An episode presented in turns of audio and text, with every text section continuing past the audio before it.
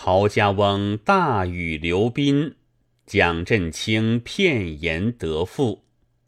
诗曰：“一饮一啄，莫非前定；一时细语，终身画饼。”话说人生万事，前数已定。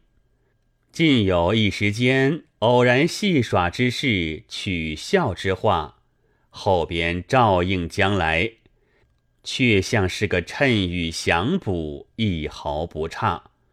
乃知当他戏笑之时，暗中已有鬼神作主，非偶然也。只如宋朝崇宁年间，有一个姓王的公子，本贯浙西人，少年发科，到都下会试。一日将晚，到严秋芳人家复习。在一个小宅子前经过，见一女子生得十分美貌，独立在门内徘徊凝望，却像等候什么人的一般。王生正注目看她，只见前面一伙骑马的人鹤拥而来，那女子避了进去。王生匆匆也行了，不曾问的这家姓张姓李。复了席，吃得半醉归家，已是初更天气。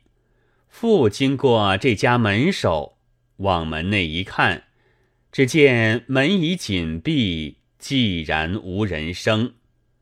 王生痴痴从左傍墙角下一带走去，意思要看他有后门没有。只见数十步外有空地丈余。小小一扇便门也关着在那里。王生想到，日间美人只在此中，怎能够再得一见？看了他后门，正在恋恋不舍。突然隔墙丢出一件东西来，掉在地下一响，王生几乎被他打着，拾起来看，却是一块瓦片。此时皓月初升，光如白昼。看那瓦片时，有六个字在上面，写道：“夜间在此相候。”王生晓得有些蹊跷，又带着几分酒意，笑道：“不知是何等人约人做事的，待我耍他一耍。”就在墙上拨下些石灰粉来，写在瓦背上，道：“三更后可出来。”仍旧往墙里丢了进去。走开十来步，远远的站着，看他有何动静。等了一会儿，只见一个后生走到墙边，低着头，却像找寻什么东西的，寻来寻去。寻了一回，不见甚的，对着墙里叹了一口气，有一步没一步的，洋洋走了去。王生在黑影里看得明白，便道：“想来此人便是所约之人了，只不知里边是什么人。好歹有个人出来，必要等着他。等到三更，月色已高。”烟雾四合，王生酒意已醒，看看可睡上来，伸伸腰，打个哈欠，自笑道：“睡倒不去睡，管别人这样闲事。”正要举步归寓，忽听得墙边小门“呀”的一响，讶然开了，一个女子闪将出来。月光之下望去看时，且是娉婷。随后一个老妈背了一只大竹箱，跟着往外就走。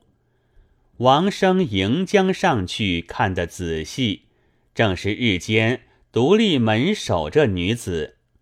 那女子看见人来，一些不避，直到当面一看，吃一惊道。不是不是，回转头来看老妈，老妈上前擦擦眼，把王生一认，也道：“不是不是，快进去。”那王生到将身拦在后门边了，一把扯住道：“还思量进去？你是人家闺中女子，与人夜晚间在此相会，可是该的。我今声张起来，拿你见官，丑声传扬，叫你何家做人不成？我偶然在此遇着，也是我与你的前缘，你不如就随了我去。”我是在此会试的举人，也不辱没了你。那女子听罢，颤抖抖的，泪如雨下，没坐道理处。老妈说道：“若是声张果实厉害，既然这位官人是个举人，小娘子权且随他到下处再处。而今没奈何了，一会子天明了，有人看见。”却了不得，那女子一头哭，王生一头扯扯拉拉，只得软软的跟他走到了下处，放他在一个小楼上面，连那老妈也就留了他服侍。女子姓定，王生问他背戏，女子道：“奴家姓曹，父亲早丧，母亲只生得我一人，甚是爱惜。”要将我许聘人家，我有个姑娘的儿子，从小往来，生得聪俊，心里要嫁他。这个老妈就是我的奶娘，我央她对母亲说知此事，母亲嫌她家里无关，不肯依从，所以叫奶娘通情，说与他子，约他今夜以制瓦为信，开门从他私奔。他亦曾还制一瓦，叫三更后出来，及至出的门来，却是官人，倒不见他，不知何故。王生笑把适才细写制瓦，及一男子寻觅东西不见，长叹走去的事说了一遍。女子叹口气道：“这走去的正是他了。”王生笑道。却是我幸得撞着，岂非五百年前姻缘坐定了？女子无计可奈，见王生也自一表非俗，只得从了他。心打上的恩爱不浅，道德会试过了榜发，王生不得地，却恋着那女子，正在欢爱头上。不把那不重的事放在心里，只是朝欢暮乐。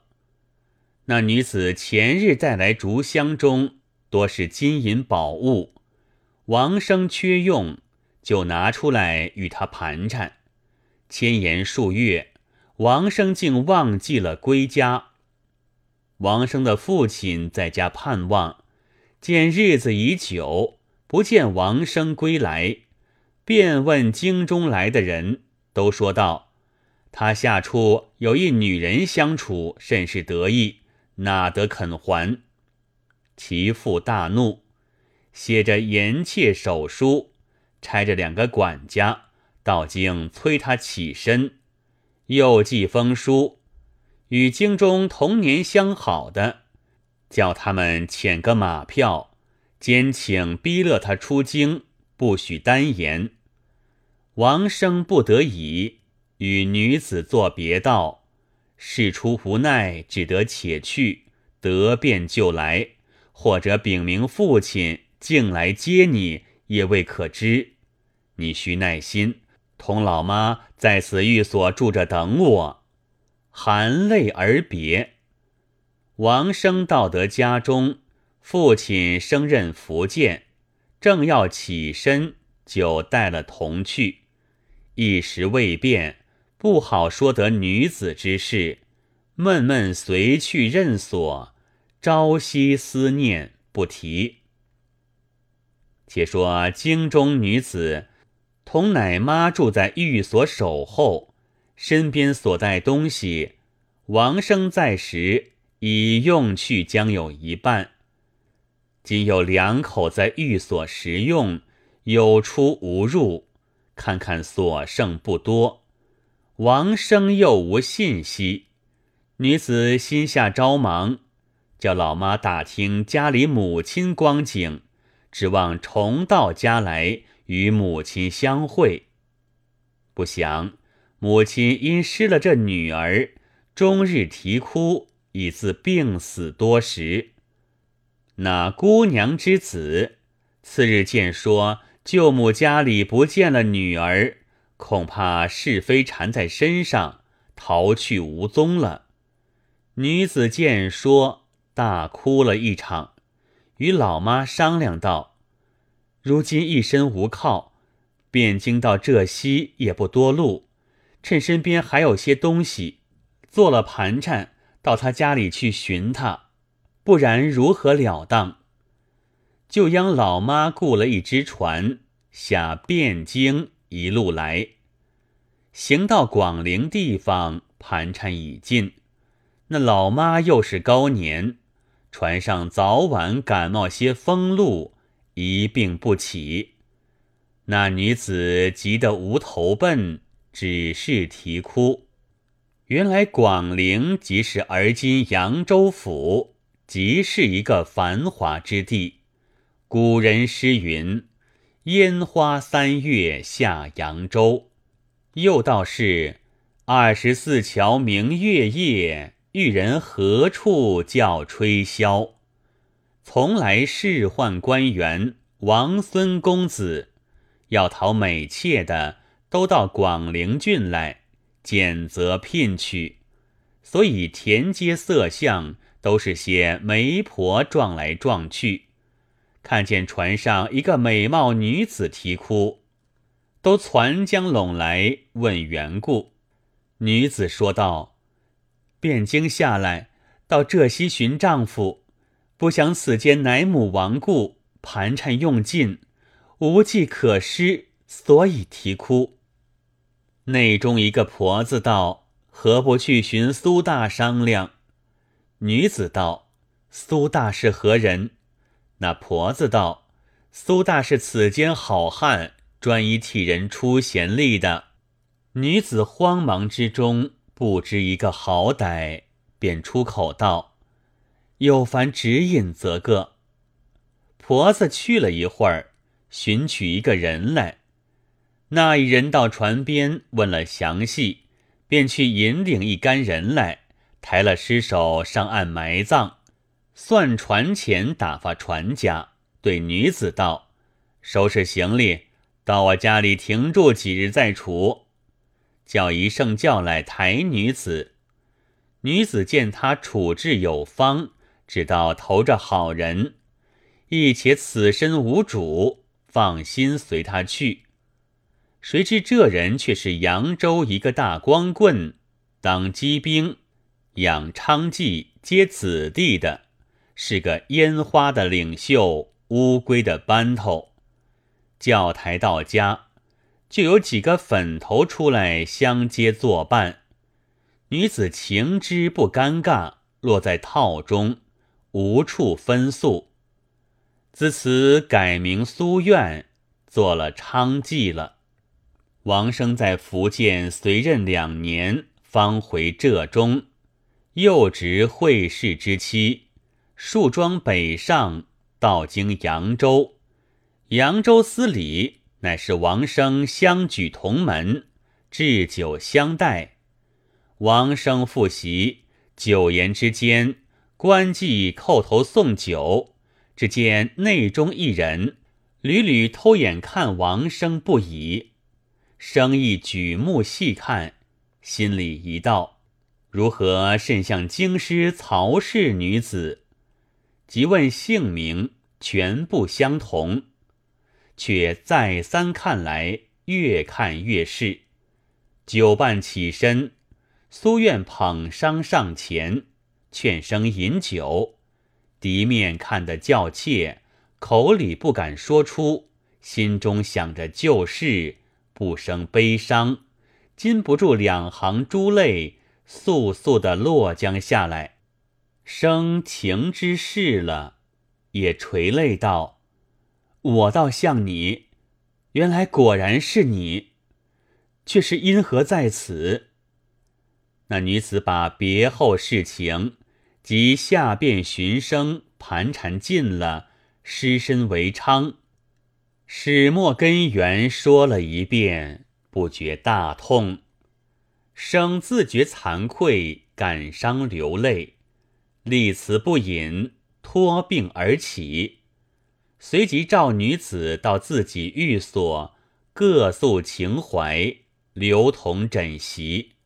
次日，密托扬州司礼追究苏大局梁为娼，问了罪名。托了苏院乐籍，宋生同行。后来与生生子，是至尚书郎。想着起初只是一时识得智瓦，做此戏谑之事，谁知是老大一段姻缘，几乎把女子一生断送了，还亏得后来成了正果。而今更有一段话文，只因一句戏言，只得两边错认，得了一个老婆，全始全终，比前话更为完美。有诗为证：戏言偶尔作灰旗，谁道从中遇美妻？假女婿为真女婿，失便宜处得便宜。这一本话文，乃是国朝成化年间，浙江杭州府余杭县有一个人，姓蒋名廷，表字振清，本是儒家子弟，生来心性倜傥挑踏，玩耍戏浪不拘小节，最喜游玩山水，出去便是累月累日。不肯呆坐家中。一日想到，从来说山阴道上千岩竞秀，万壑争流，是个极好去处。此去绍兴，府隔的多少路，不去游一游，恰好有乡里两个客商要过江南去贸易，就便搭了伴同行。过了钱塘江，搭了西兴夜船，一夜到了绍兴府城。两客自去做买卖，他便兰亭雨穴，极山见湖，没处不到，游得一个心满意足。两客也做完了生意，仍旧合伴同归。偶到诸暨村中行走。只见天色看看傍晚，一路是些青旗绿母，不见一个人家。须臾之间，天上洒下雨点来，渐渐下得密了。三人都不带的雨具，只得慌忙向前奔走，走的一个气喘，却见村子里露出一所庄宅来。三人远望道。好了好了，起到那里躲一躲则个。两步挪来一步，走到面前，却是一座双檐滴水的门房。那两扇门，一扇关着，一扇半掩在那里。蒋振清便上前，一手就去推门。二客道：“蒋兄惯是莽撞，借这里只躲躲雨便了。”知是什么人家，便去敲门打户。蒋振清最好取笑，便大声道：“何妨的？此乃是我丈人家里。”二客道：“不要胡说惹祸。”过了一会儿，那雨越下的大了，只见两扇门忽然大开，里头踱出一个老者来，看他怎生打扮。头戴斜角方巾，手持盘头竹拐，方巾内竹拓冠，罩着银丝样几经乱发，竹拐上虬须结，握着干姜般五个指头，宽袖长衣，摆出浑如鹤步，高跟深履，独来疑似龟形。想来一上可传书。应是商山随聘出。原来这老者姓陶，是诸暨村中一个殷实大户，为人耿直忠厚，即是好客上义、认真的人。起初傍晚，正要走出大门来，看人关闭，只听得外面说话响，晓得有人在门外躲雨，故迟了一步。却把蒋振清取笑的说话一一听得明白，走进去对妈妈与何家说了，都道有这样放肆可恶的，不要理他。而今见下的雨大，小的躲雨的没去处，心下过意不去，有心要出来留他们进去，却又怪先前说这讨便宜话的人。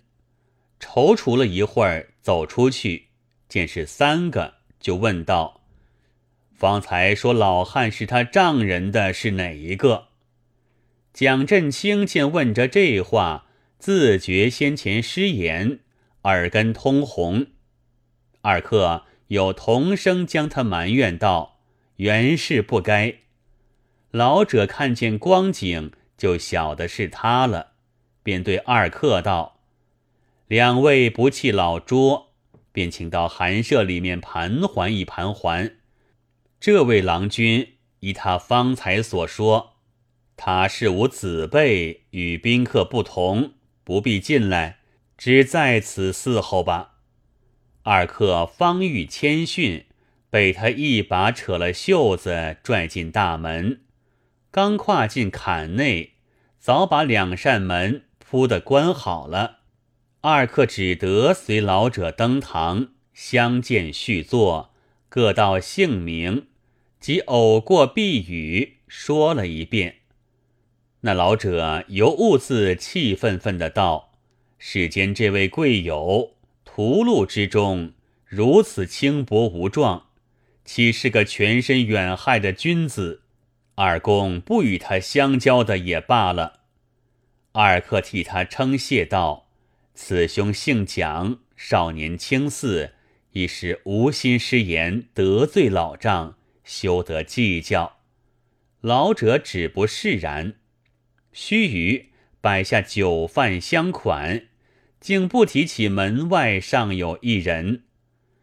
二客自己非分取扰，已出望外，况见老者认真找恼，难道好又开口？周全的蒋振清叫他一发请了进来不成，只得由他且管自家食用。